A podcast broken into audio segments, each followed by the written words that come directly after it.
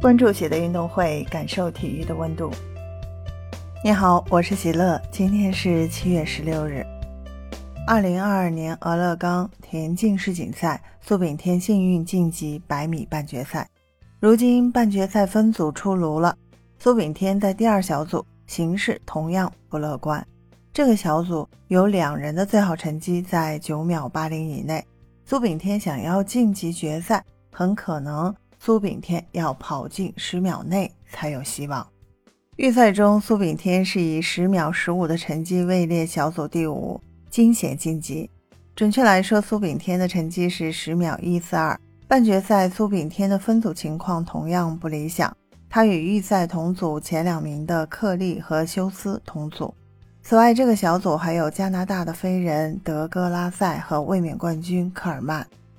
根据规则，半决赛共分三组，每组前两名和其余选手中的前两个好成绩获得者将晋级最终的决赛。也就是说，苏炳添想要直接晋级，必须是小组前两名。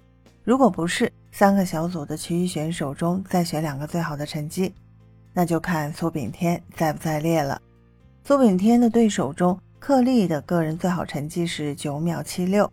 科尔曼的个人最好成绩也是九秒七六，后两人都跑进过九秒八零。再看赛季最好成绩，苏炳添是十秒十五，同组七个对手的赛季最好成绩，克利是九秒七六，科尔曼是九秒八七，布雷克是九秒九三，休斯是九秒九七，有四人都打开了十秒大关，因此摆在苏炳添面前的形势很清楚。中国飞人若想晋级决赛，可能必须跑进十秒以内。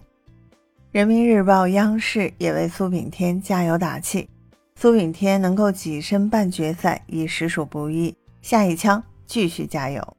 对于苏炳添来说，以他目前的状态，能够晋级半决赛已经很了不起了。想进入决赛，苏炳添需要奇迹。对于田径迷来说，需要放平心态。